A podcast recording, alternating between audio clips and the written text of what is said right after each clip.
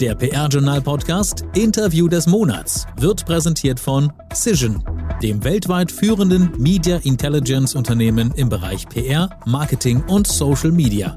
www.cision.de We proudly present der neue Präsident der Deutschen Public Relations Gesellschaft, kurz DPRG, Nils Haupt, ist unser Gast im neuen PR-Journal-Podcast Interview des Monats. Herzlich willkommen und Glückwünsche zum neuen Amt. Herzlichen Dank, Herr Dillmann, und äh, viele Grüße aus Hamburg. Ja, wir freuen uns, äh, dass wir Gelegenheit haben, mit Ihnen jetzt dieses Interview zu führen. Erst vor wenigen Tagen sind Sie zum neuen DPRG-Präsidenten gewählt worden und damit zum Nachfolger von Norbert Minwegen, der das Amt neun Jahre lang innehatte. Wir wollen heute Sie etwas näher kennenlernen, wir möchten sprechen über Ihre Arbeit in Ihrem Hauptberuf, denn äh, das DPRG-Präsidentenamt ist ja ein Ehrenamt. Ja, um da kurz reinzugehen, Nils Haupt ist seit 2014 Leiter der Unternehmenskommunikation bei der Hapag-Lloyd AG in Hamburg. Wir wollen erfahren, was Sie dort aktuell am meisten beschäftigt, wie Sie Ihr Team aufgestellt haben. Wir sprechen über den Umgang mit der Historie von Hapag-Lloyd. Das ist ein Thema, das Ihnen wichtig ist, das weiß ich. Und natürlich sprechen wir über das neue Ehrenamt und das Programm, was Sie möglicherweise schon haben. Steigen wir ein, die Liste ist lang. Also, als Leiter der Unternehmenskommunikation von Hapag-Lloyd haben Sie sicher sowieso schon volle Tage. Warum haben Sie sich entschieden, Ihre Arbeitslast noch zu erhöhen und für das Amt des DPRG-Präsidenten zu kandidieren? Ich glaube, Franz Müntefering hat mal gesagt, als er gefragt wurde, warum er SPD-Generalsekretär geworden ist, sagte, es gibt nur ein Amt, das ist schöner, das ist der Papst. Ganz so würde ich es nicht formulieren, aber es ist natürlich für einen Kommunikator eine große Ehre, einem so langjährigen, etablierten und professionellen Verband vorstehen zu können. Ich habe drei Jahre lang hier in Norddeutschland im Vorstand der DPRG gearbeitet. Mir hat das viel Spaß gemacht. Ich glaube, wir haben viel bewegt. Also der Landesgruppe. Genau, ich habe hier für die Landesgruppe Norddeutschland äh, gearbeitet als Vorstand. Das hat mir viel Freude gemacht, auch und gerade in der Pandemie. Und ähm, deswegen habe ich, als man mich gefragt hat, gerne die Möglichkeit angenommen. In Ihrem ersten offiziellen Statement äh, haben Sie Norbert Minwegen und dessen Vorstandskolleginnen und Kollegen für deren Arbeit gedankt. Was haben Sie jetzt vorgefunden? Also in welchem Zustand befindet sich der Berufsverband mit seinen rund 2200 Mitgliedern? Ich denke, der Verband hat in den letzten Jahren unglaublich viel auf die Beine gestellt. Der Verband war nicht in besonders gutem Zustand, als Norbert Winwegen und sein Team die Vorstandsarbeit übernommen haben. Der Verband steht jetzt hervorragend da im Sinne von den Strukturen, Prozessen, im Sinne der Finanzen mit einer starken Mitgliederzahl und eben auch in der Öffentlichkeit und in unserer Branche gut etabliert. Haben Sie vor, Dinge jetzt relativ zeitnah zu verändern? Dinge, die Ihnen vielleicht besonders wichtig erscheinen? Wie gesagt, ich glaube, wir stehen insgesamt gut da und müssen jetzt nicht unglaublich viel Zeit und Energie investieren, um nochmal an Strukturen, Prozessen oder Budgets zu arbeiten, sondern wo ich glaube, wo ein Schwerpunkt liegen muss, ist Innovationsoffensive, was das Thema Kommunikation angeht. Man muss von einem Verband wie einem Kommunikationsverband erwarten, dass er sich kommunikativ einfach nochmal viel besser aufstellt als andere Verbände. Wir glauben, dass wir im Sinne von äh, Social Media beispielsweise, den Newslettern, im Internet noch viel besser werden können und noch mehr gehört werden können. Und daran wollen wir arbeiten und haben für die nächsten sechs Monate uns auch ein sehr ehrgeiziges Programm aufgelegt. Ja, da haben Sie ja schon auch in Ihrem ersten offiziellen Statement darauf hingewiesen. Sie haben dort gesagt, dass Sie mit der DPRG noch stärker den großen kommunikativen Themen der Gegenwart und äh, der Zukunft sich widmen wollen. Welche sind das? Ich glaube, es gibt ganz viele verschiedene Themen. Wir leben im Zeitalter der Transformation. Alles verändert sich, die Gesellschaft verändert sich, Politik verändert sich, die Kultur verändert sich. Wir sind ein Migrationsland geworden. Wir haben ungefähr 25 Prozent Menschen mit äh, Migrationshintergrund.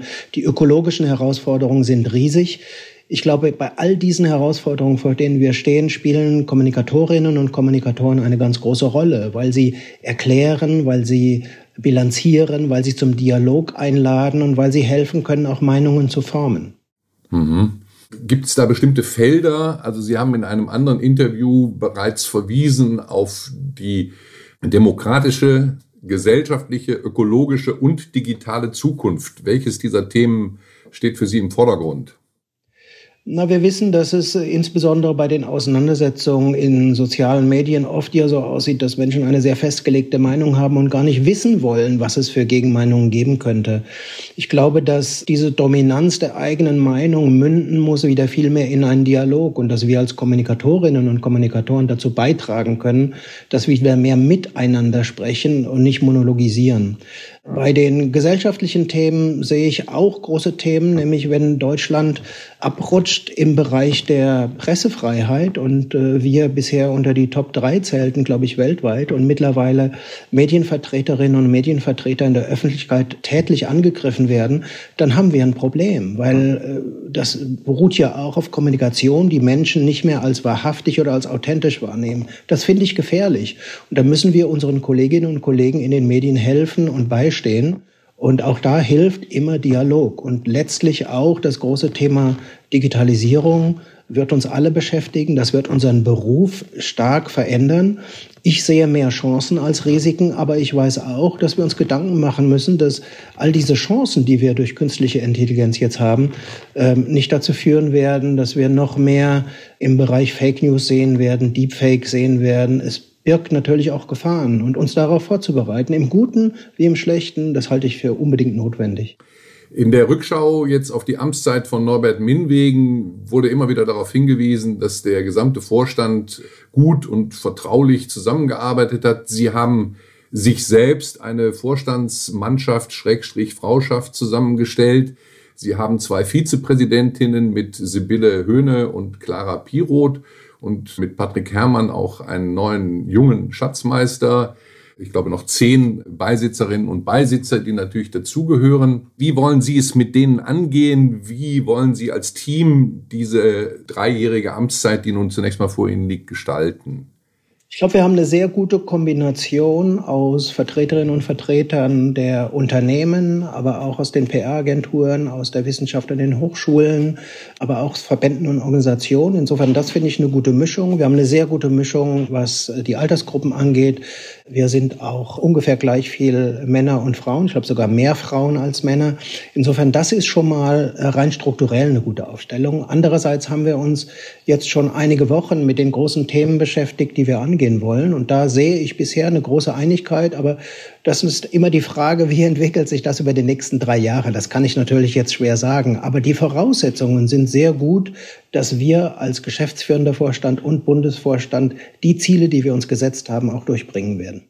Vielleicht geben Sie uns ein paar Einblicke in Ihre Ziele. Ich möchte jetzt hier nicht den großen Wettbewerb zwischen den beiden großen Kommunikationsverbänden äh, ausrufen, aber der BDCom hat deutlich mehr Mitglieder, soweit ich weiß, viereinhalbtausend und die DPRG ist jetzt bei 2200. Wie wollen Sie die DPRG attraktiver machen in Zukunft? Ich glaube, das Wesentliche ist das Thema Dialog, miteinander reden, vor allem auch miteinander und voneinander lernen. Die DPRG soll auch eine große Lernplattform sein, weil, wie gesagt, wir leben in Zeiten der Transformation. Nicht jeder hat den gleichen Wissensstand und Informationsstand. Ich glaube, wir können helfen, diese Transformation gemeinsam zu gestalten. Letztens, glaube ich, gibt es auch einen ganz wichtigen Punkt beim Thema Innovation. Die großen Themen, die uns heute bewegen, ich habe sie vorhin kurz angedeutet, das ist das Thema gesellschaftlicher Zusammenhalt, das ist die Bedrohung der Demokratie, das sind die, die technischen Herausforderungen, ob das jetzt die Digitalisierung oder Automatisierung sind. Mit all diesen Themen wollen und werden wir uns beschäftigen und wir wollen die Themen, die letztlich in der Gesellschaft und in der Politik gerade relevant sind, auch hier auf den verschiedenen Plattformen mit unseren Mitgliedern, aber auch gerne Gästen diskutieren und nach vorne bringen. Ja, wir werden das äh, von Seiten des PR-Journals gespannt beobachten, möchten aber an dieser Stelle jetzt auch auf Ihre Funktion zu sprechen kommen als äh, Leiter der Unternehmenskommunikation von Hapag-Lloyd. Dazu zunächst von mir ein paar Eckpunkte aus Ihrer Vita, damit unsere Hörerinnen und Hörer wissen, was Sie in den vergangenen 30, 40 Jahren bewegt hat. Ich verweise auf das Studium in Frankfurt am Main. Was haben Sie eigentlich studiert? Ich habe im Hauptfach Germanistik studiert, also Sprach- und Literaturwissenschaft und im Nebenfach, das war aber eigentlich mein leidenschaftliches Fach Theater, Film und Fernsehwissenschaften und ich wollte immer ans Theater oder ans Fernsehen. Ersteres hat nicht geklappt, zweiteres hat dann später gut geklappt. Naja, dann äh, werden wir das mal unter dem Aspekt besonders beobachten, wo Sie da Ihre künstlerischen Fertigkeiten und Ihre künstlerisches Talent einbringen können. Es folgte der Berufseinstieg äh, bei der Werbeagentur äh, G. Walter Thompson. Danach waren Sie einige Jahre Journalist und Fernsehproduzent beim MDR. Dann 2000 der Einstieg in die PR, Presse- und Marketingleiter der Landesbank Sachsen. Dann zehn Jahre lang Presse- und Marketingleiter bei Lufthansa Cargo. 2012 bis 2014 für den Lufthansa-Konzern in New York tätig als Director Communications bei The Americans und dort zuständig für die Kommunikation in Nord- und Südamerika. Und dann 2014 der Wechsel zur Hamburg-amerikanischen Paketfahrt Aktiengesellschaft.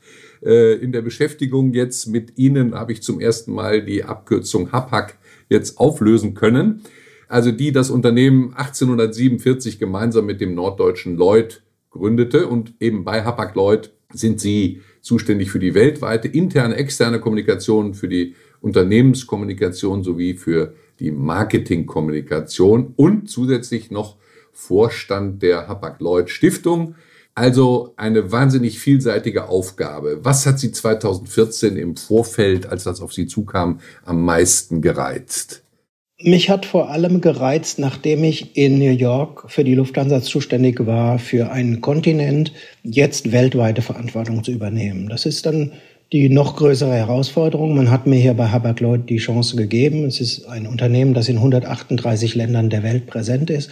Und das macht so eine Aufgabe natürlich ungemein spannend, weil man sich mit Themen ob das in Afrika oder in Peru oder in China oder ähm, aktuell in der Ukraine oder sonst wo ist, dass man sich immer wieder neu einarbeiten muss in verschiedene politische, gesellschaftliche und wirtschaftliche Themen. Und das fand ich eine große und großartige Herausforderung. Und das ist immer noch so. Ich gehe immer noch jeden Tag sehr gerne ins Büro, reise auch gerne mit und für Hapag-Lloyd. Und insofern kam mir das sehr entgegen.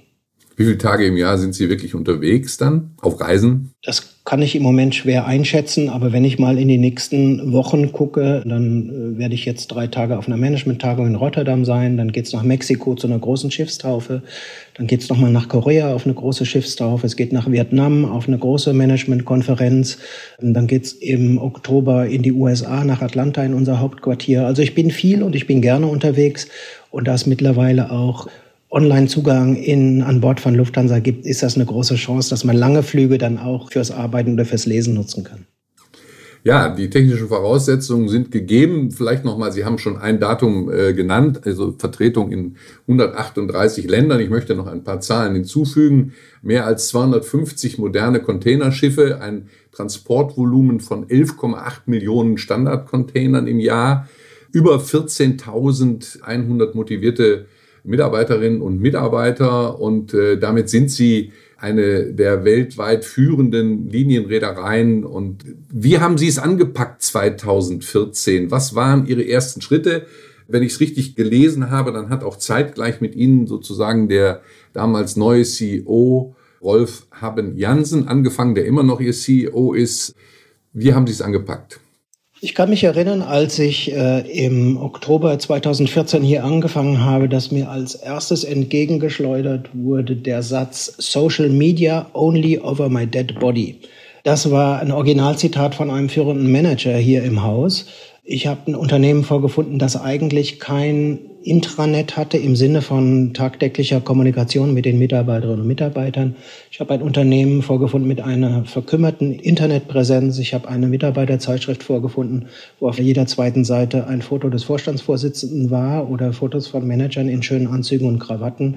Ich habe ein Unternehmen vorgefunden, das letztlich keine regelmäßige interne Live-Kommunikation mit seinen Mitarbeitern gemacht hat.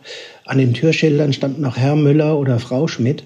Also es war im besten Sinne ein äh, Unternehmen, wie man sich das in den 60er Jahren vorgestellt hat. Sehr hierarchisch, sehr defensiv, sehr zurückhaltend in der Kommunikation, um nicht zu sagen unkommunikativ. Das mit, sagen wir mal, sehr konservativen Themen und einer Umgangsart hier mich beeindruckt hat. Und gemeinsam mit dem neuen CEO haben wir versucht, das dann zu verändern. Und das müssen andere beurteilen, ob das gelungen ist. Aber Man wird hier mittlerweile keine Anzüge und keine Goldknöpfe mehr sehen. Man wird kein, fast kein Sie mehr hören, wenn die Vorstände unsere Azubis begrüßen am ersten Tag. Dann sprechen die gleich mit Vornamen an und lassen sich natürlich auch mit Vornamen ansprechen. Ich denke, das Wichtigste für mich und mein Team in dieser Zeit war eine massive Kulturveränderung. Und dann natürlich die veralteten Kanäle nach und nach neu aufzubauen. Und wir sind gerade in den letzten zwei Wochen auf TikTok gegangen. Das ist für eine Reederei vielleicht ein bisschen, kommt einem vielleicht ein bisschen komisch vor, aber in Zeiten, wo wir alle Probleme haben, gute Talente für uns zu gewinnen, ist das ganz wichtig aus meiner Sicht, auch auf solchen Kanälen unterwegs zu sein. Also kurz Modernisierung, klarere Strukturierung, engere Verbindung zu den Mitarbeiterinnen und Mitarbeitern und neue Kanäle etablieren oder alte Kanäle innovieren. Sie haben das äh, in bemerkenswerter Offenheit vorher schon zu erkennen gegeben. Sie haben praktisch im Vorgespräch äh, sehr unverblümt gesagt, dass Sie ein konservatives, hierarchisch strukturiertes, monologisches, defensives, einsilbiges, unmodernes Unternehmen vorgefunden haben und das nun nach und nach ins Gegenteil verkehren wollen oder das auch getan haben. Ich kann mir vorstellen, da gab es eine unfassbar große äh, Widerstände, Hürden, die zu überwinden waren. Ein solcher Kulturwandel ähm, passiert ja nicht, weil man sagt, weil man ihn haben möchte. Wie haben Sie es geschafft, die, die Mitarbeiterinnen und Mitarbeiter da abzuholen und mitzunehmen? Das Gegenteil war der Fall, würde ich sagen. Aus meiner Sicht war es doch eher so, dass viele Mitarbeiterinnen und Mitarbeiter das Gefühl hatten, hier werden jetzt endlich die Fenster aufgerissen, um frische Luft in das Unternehmen zu bringen. Hier wurden endlich Themen, Maßnahmen, Kanäle eingeführt, auf die viele gewartet haben, dass es endlich passiert, weil wir natürlich im Vergleich zu vielen anderen Unternehmen tatsächlich äh, rückständig waren. Insofern habe ich sehr viel Unterstützung, sehr viel Sympathie und Wertschätzung erfahren und von dem einen oder anderen vielleicht auch Widerstand, aber das ist sehr oft eine Generationsfrage. Junge Menschen, wenn die heute in einem modernen, großen Unternehmen arbeiten, dann wollen die mitreden, dann wollen die gehört werden, die wollen Dialog, die wollen nicht dem Vorstand ausweichen, weil er im gleichen Aufzug ist, sondern die wollen mit dem Vorstand reden, die wollen anerkannt werden als gleichwertige Mitarbeiterinnen und Mitarbeiter. Insofern kann ich das nicht bestätigen, dass es massiven Widerstand gegeben hat. Ja, manche Änderungen haben deutlich länger gedauert als gedacht weil man doch hin und wieder doch mal einen Stock zwischen die Beine bekommen hat. Aber ich glaube, es gibt gar keine Alternative für Unternehmen, als heute äh, modern zu kommunizieren. Ich sage mal ein Beispiel. Wir haben heute im Intranet eine Kollegin zu Wort kommen lassen im Rahmen unserer Diversity-Serie. Und die Überschrift lautet, ich bin lesbisch und Mutter, na und? Fragezeichen. Und diese Kollegin kriegt jetzt weltweit so viel Wertschätzung und Sympathie in den Kommentaren. Ich hätte mich das wahrscheinlich vor acht Jahren noch nicht richtig getraut, ohne ein Konzept zu haben. Aber ähm, heute oder im Juni weht wegen des Breitmanns die Regenbogenfahne auf unserem Dach hier in Hamburg an der Binnenalster. Und mittlerweile ist das total verständlich geworden und äh, für die meisten Kollegen auch willkommen, über diese Themen zu reden. Ja, das ist auch ein ein herausforderndes Thema, weil wir sehr viele Mitarbeiter beispielsweise in Pakistan, in Saudi-Arabien, in Dubai oder auch in. Ich wollte gerade die kulturellen Unterschiede bei einem weltweit agierenden Unternehmen ansprechen. Absolut. Natürlich ist das ein großes Thema, aber wir sind ein europäisches Unternehmen. Wir haben ein klares europäisches Wertesystem und wer bei uns einen Arbeitsvertrag unterschreibt, unterschreibt einen Vertrag mit einem europäischen Unternehmen mit entsprechenden Werten. Und deswegen ist es uns wichtig, dass unsere Mitarbeiterinnen und Mitarbeiter auch über Europa hinaus davon erfahren, welche Werte wir haben. Haben Sie damals Ihren neuen CEO, sind ja, Sie haben ja zeitgleich begonnen, überzeugen müssen oder hat das alles sozusagen im Gleichschritt funktioniert zwischen Ihnen beiden?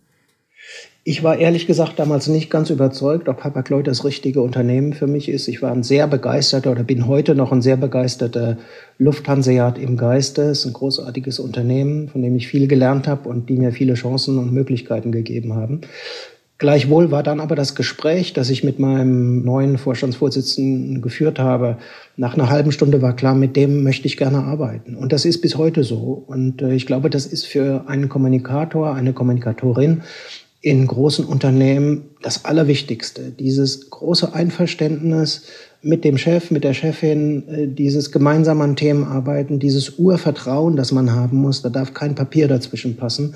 Wenn das nicht da ist, macht es die Arbeit natürlich ungeheuer schwierig. Und ich bin sehr glücklich, dass ich mit Rolf Happen Janssen einen Chef habe, mit dem ich mich zwar vorwiegend über WhatsApp tagtäglich spreche, weil der natürlich auch sehr viel auf der Welt unterwegs ist, aber das funktioniert super. Und wenn es mal ganz wichtig ist, kann ich ihn jederzeit anrufen und wir reden dann über die entsprechend wichtigen Themen.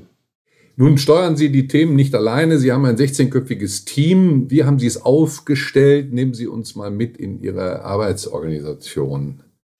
Ja, wir haben uns vor drei Jahren Gedanken darüber gemacht, wie wir die Schwächen, die wir identifiziert haben in der Abteilung, wie wir damit umgehen können. Und wir haben mit ähm, einer Beraterin zusammen an unserer eigenen Strategie für die Kommunikationsabteilung gearbeitet. also mit einer externen Beratung? Genau, mit, einem, mit einer Einzelberaterin. Also es war kein großes Unternehmen, es war eine Einzelberaterin und Coach.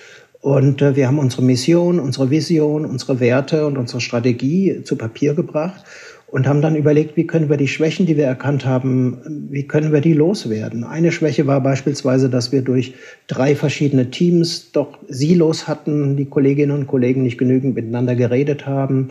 Wir hatten den Eindruck, dass vieles zu hierarchisch ist. Also Redakteur 1 gibt seinen Text an den Teamleiter, Teamleiter korrigiert, gibt es an mich, ich gebe es zurück an Teamleiter, Teamleiter zurück an den Mitarbeiter unglaublich zeitaufwendig, zu hierarchisch, zu wenig Verantwortung und Freiheit für den Einzelnen.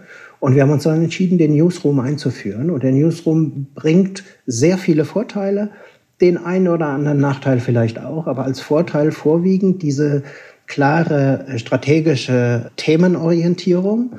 Zweitens den täglichen Dialog und Austausch im gesamten Team, wo sich alle zusammenfinden und morgens die Themen besprechen. Klare Planung, Tagesplanung, Wochenplanung, Monatsplanung, Quartalsplanung, Jahresplanung, im Quartal und im Jahr auch immer mit dem CEO abgesprochen sehr viel mehr Verantwortung für jeden Einzelnen, sehr viel mehr Freiheit, viel weniger Hierarchie, größere Schnelligkeit und weniger Komplexität. Das sind aus meiner Sicht die ganz großen Vorteile, die wir haben.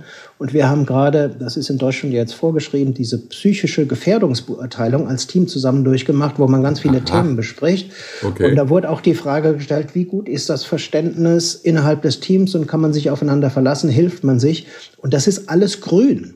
Grün heißt, es sind alle happy und niemand empfindet irgendwie eine Barriere. Und das ist natürlich ein großes Kompliment einerseits für das Team, aber auch für die Struktur, die wir uns vorgenommen haben. Das klingt eben nach dem Newsroom-Prinzip, wie es eben äh, im Idealen funktioniert. Das haben Sie, wie gesagt, vor drei Jahren eingeführt. Hinzu kommen aber noch freie Studierende und noch Agenturen. Wie vielfältig ist da Ihre Agenturlandschaft und die Landschaft der Freien? Ja, ich sag mal, wir, dadurch, dass wir für ein großes internationales Unternehmen mit vielen unterschiedlichen Themen doch ein relativ kleines Team haben, brauchen wir Agenturen einerseits als verlängerte Werkbank, andererseits aber auch spezialisiert auf einzelne Themen.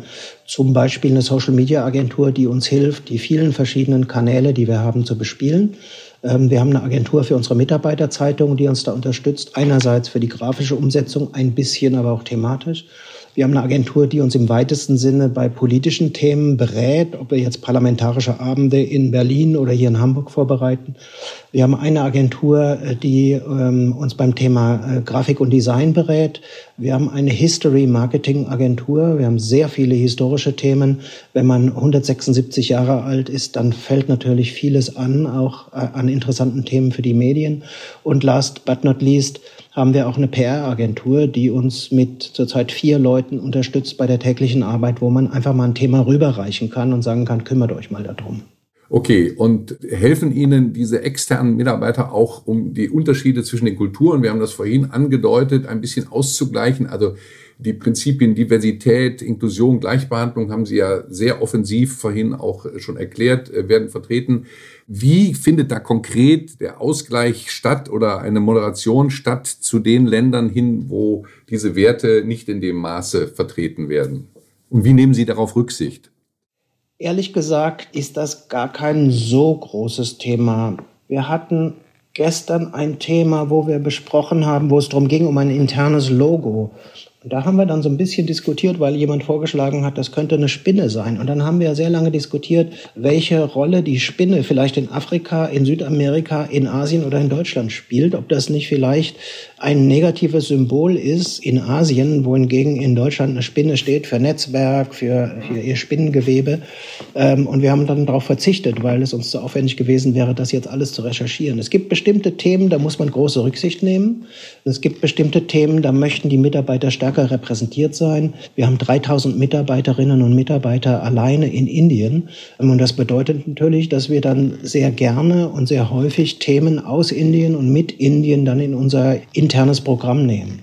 Wenn man sich so eine Mitarbeiterzeitung anguckt, die wir machen, ähm, dann sieht man das sehr gut, dass wir wirklich versuchen, alle sechs Regionen, in denen wir präsent sind, alle unterschiedlichen Kulturen in den Fotos auch alle Physiognomien, alle Ethnien auch versuchen zu berücksichtigen, so dass das für alle Kolleginnen und Kollegen in aller Welt ein interessantes Magazin ist. Es spielt eine wichtige Rolle, aber allzu viele Rücksichtnahmen müssen wir eigentlich nicht nehmen.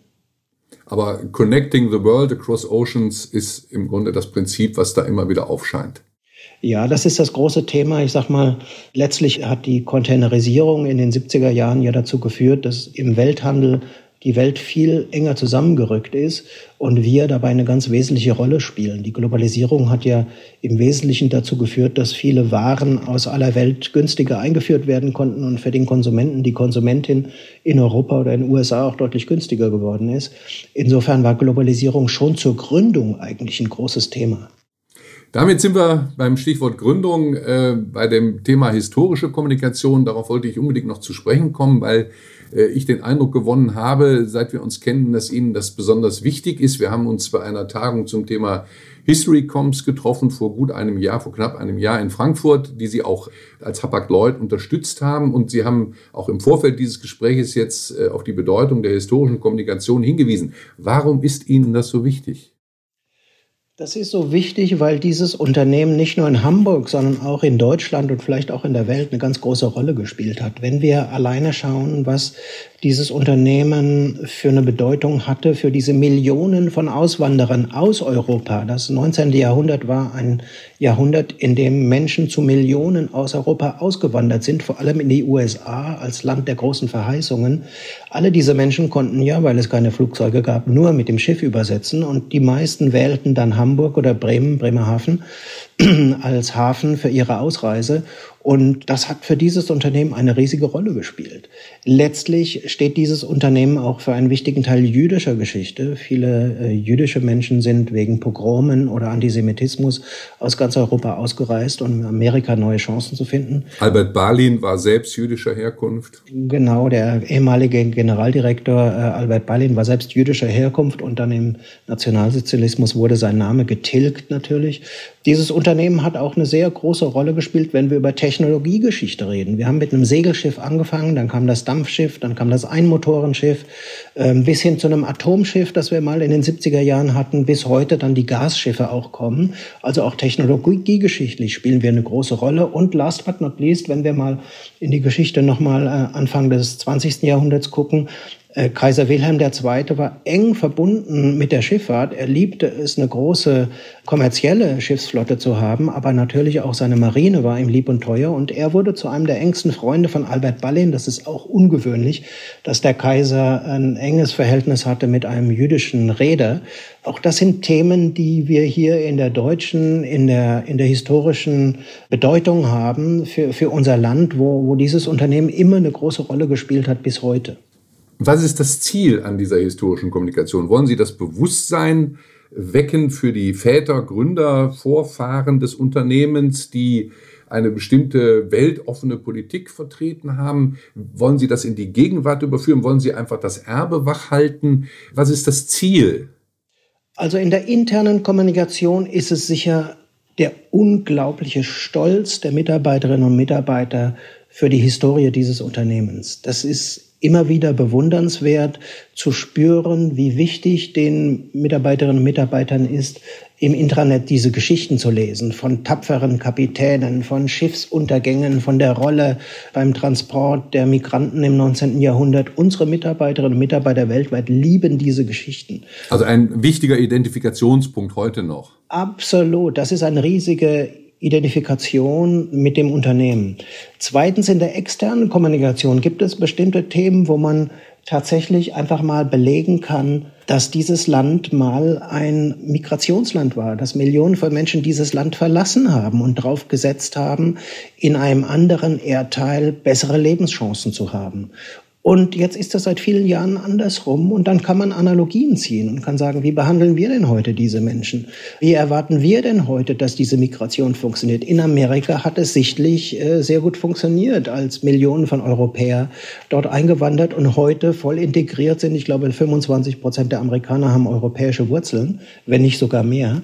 Ähm, Insofern kann man aus der Geschichte immer auch etwas für die Gegenwart und für die Zukunft lernen. Und das halte ich für, für ganz wichtig. Und insbesondere die Hamburger, die lieben ihre Hapag-Lloyd, das spürt man immer wieder. Und äh, die lieben es auch, etwas über die Geschichte des Unternehmens zu erfahren. Wir hatten letztes Jahr 175-jähriges äh, Jubiläum, haben sehr viele Veranstaltungen gemacht und wir sind überrannt worden von dem großen Interesse der Hamburgerinnen und Hamburger.